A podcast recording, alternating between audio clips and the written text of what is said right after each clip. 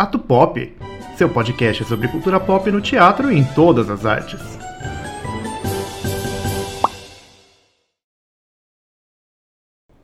Não me preocupo com como meus dançarinos se movimentam, mas com o que move os meus dançarinos. Essa é uma frase da coreógrafa, diretora e bailarina alemã Pina Bausch. Falecida em 2009, mudou através de sua trajetória encontros do teatro com a dança.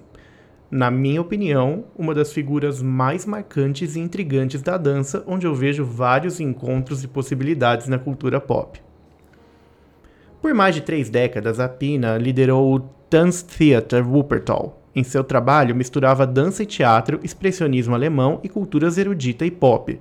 Nos primeiros episódios do podcast, falei da cultura erudita sendo quase um oposto à cultura pop, mas a Pina sabia combiná-las de um jeito absolutamente harmônico. Nascida Philippine Bausch, cresceu ajudando os pais a cuidar de um restaurante que era anexo a um hotel. Observar o fluxo de pessoas nesses ambientes se tornou parte marcante do seu trabalho estudava balé e, aos 14 anos, se tornou aluna de Kurt Jooss, onde se aprofundou em dança moderna. Depois de alguns anos, foi para Nova York e estudou com figuras importantes da dança como Martha Graham. Estudou em Juilliard e inclusive fez parte do corpo de baile do Metropolitan Ballet. Sua incursão na vida cultural da cidade fez com que incorporasse outras formas de dança em seu trabalho, como teatro, pintura, fotografia, design e até mesmo a ópera. A Pina logo entendeu que não haviam distinções entre a música erudita, considerada mais séria e intelectualizada, para a música popular, consumida pelas massas. Isso no trabalho dela, é claro. É importante fazer um parênteses aqui. Ao se falar de Pina Bausch, falamos muito sobre dança-teatro. E dança-teatro nada mais é que o hibridismo de linguagem da dança e do teatro. Ou seja, o bailarino não é apenas executor, mas também se torna ator e influencia o modo como são executados os movimentos, ou seja, um corpo que responde aos estímulos da dança nas mais variadas formas. Em 1973, Pina voltou para a Alemanha e assumiu a direção do Wuppertal Ballet, renomeando Tanztheater Wuppertal, o teatro dança. Pina logo se propôs a desafiar e quebrar o rigor do balé e trabalhar a livre expressão corporal de seus bailarinos. Em seu trabalho, misturava músicas tradicionais alemãs com músicas populares, trazendo ao ambiente da dança possibilidades musicais não tão comumente trabalhadas, especialmente naquela época. Ele a pega pela mão e a conduz até o castelo, os outros seguem. Este é um título de um trabalho que representa um momento de virada e enfrentamento da carreira de Pina. Tendo sido chamada para trabalhar em uma montagem de Macbeth, o corpo de baile se recusou a seguir sua abordagem entre aspas, pouco convencional de trabalho. Sendo assim, ela reduziu o elenco e criou as coreografias a partir de uma série de perguntas e tarefas que fez aos artistas, tornando-os assim mais presentes na obra. O trabalho, ao estrear, foi recebido com muitas críticas e protestos. Foi aí que a Pina e a sua companhia começaram uma revolução na dança. Com o passar dos anos, o trabalho da Pina evoluiu e ganhou novas e marcantes características. Os figurinos refletiam roupas e hábitos cotidianos. Os cenários se utilizavam de elementos orgânicos como água e terra e interagiam com os movimentos dos performers, e o trabalho como um todo começou a globalizar-se. A Pina teve como elemento comum em toda sua obra o elemento humano, a valorização e influência de seus bailarinos enquanto pessoas reais, com histórias e características que seriam relevantes ao trabalho. E dessa forma, Pina era mais que um estilo, Pina era uma escola. Ela viajou o mundo todo e desenvolveu coproduções internacionais em países como Coreia do Sul, Índia, países do leste europeu, Turquia, Hong Kong e até mesmo no Brasil, com a peça Água, que estreou em 2001. Pina, em seu trabalho, sempre teve a preocupação de comunicar-se além do palco, sendo responsável por uma grande abertura e democratização da dança, as obras eram capazes de, em alguma instância, tocar a todos que entrassem em contato com elas.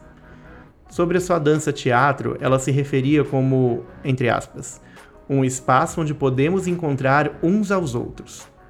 Eu, particularmente, acho isso lindo demais. a bailarina mineira Regina Advento, que depois de uma passagem pelo grupo Corpo foi para a Alemanha dançar na companhia da Pina Bausch, percebe diferenças culturais nos corpos brasileiros e alemães devido a culturas praticamente opostas entre os países. Motivada pela curiosidade e desejo de aprender coisas novas, a Regina afirma que o grande aprendizado que teve com a Pina é a importância de gostar e se identificar com o que está fazendo. Desse modo, o trabalho flui. Talvez a fluidez seja a grande palavra-chave ao se falar do trabalho da Pina Bausch.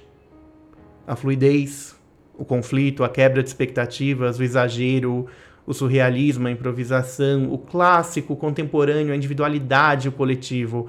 Todas essas palavras atravessam o seu trabalho.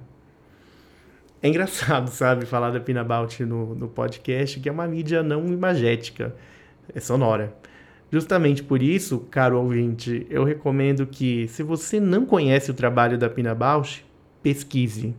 E um ótimo começo é o documentário do Wim Wenders, feito de maneira nada convencional. O filme coloca os bailarinos dançando em cenários onde Pina tirava inspiração para criar.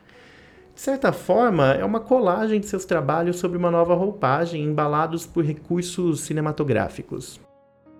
O Wim Wenders começou a produção do filme antes do diagnóstico de câncer de pulmão da Pina. Ela faleceu dias antes de começarem as filmagens. O diretor ficou muito abalado e pensou em, em cancelar o projeto todo, mas ele foi convencido pelos bailarinos da companhia da Pina Bausch a continuar com o projeto. O primeiro contato do Wim Wenders com o trabalho da Pina Bausch foi o espetáculo Café Miller, que ele curiosamente resistiu e se recusava a assistir. Dizia que não gostava de dança. Ele foi convencido por sua esposa na época e desde então se tornou um grande admirador do trabalho da Pina Bausch e carregou consigo a vontade de fazer um documentário sobre ela por 20 anos. Sobre suas obras, segue uma breve descrição de algumas delas. Mas deixo aqui novamente minha recomendação que você procure ver vídeos de todas essas obras, tem bastante coisa no nosso querido YouTube. Em A Sagração da Primavera, o palco era coberto de terra e os bailarinos performavam referenciando a um ritual de fertilidade. É uma coreografia totalmente visceral. O seu trabalho Café Miller, talvez o que tenha maior associação visual imediata, é uma metáfora sobre a solidão, a falta de contato profundo, questionamento sobre as relações, encontros e desencontros humanos, demonstrados por seis bailarinos, entre eles a própria Pina Bausch um lamento de amor, estruturalmente uma composição simples, mas que toca a alma e impressiona com a pureza e a sinceridade da expressão. O Café Miller tem uma incursão forte na cultura pop. A convite do cineasta Pedro Almodóvar, a própria Pina aparece no filme Fale com Ela, performando um trecho da coreografia do Café Miller, funcionando como uma metáfora à situação dos personagens no filme e ganhando uma visibilidade ainda maior do seu trabalho. Em Temti, que fez temporada no Brasil, a Pina traz um trabalho da sua residência no Japão e coloca em cena elementos como uma baleia gigante e flores de cerejeira. Eu tive a sorte de assistir alguns espetáculos da Pina que vieram para o Brasil e eu só posso dizer que são experiências inesquecíveis. Sei lá, eu não tenho nem palavras para explicar. É, se vocês tiverem oportunidade de assistir presencialmente a um trabalho da companhia da Pina Bausch, por favor, assistam. O coreógrafo português João Fiadeiro afirma que Pina está para a dança assim como Michael Jackson está para o pop. Eu reflito que esse movimento de humanidade expressado através da dança que a Pina começou tem um efeito muito forte em diversos elementos da cultura pop, mesmo que alguns desses resultados não tenham a Pina como referência direta. E artistas, grupos, trabalhos no geral que buscam a expressividade de uma dança mais livre têm muito a agradecer a Pina.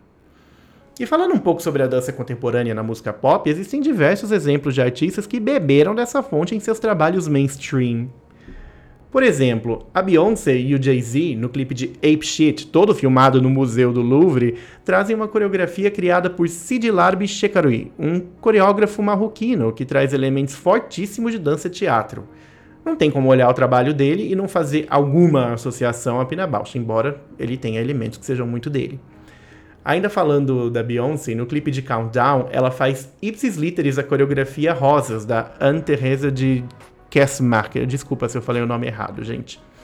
Um outro nome da dança contemporânea que processou a Beyoncé por plágio e ganhou. Errado ela não tá, né? Tipo, afinal foi um plágio mesmo. Eu confesso que só conheci o trabalho da Anne Teresa depois de assistir ao clipe da Beyoncé.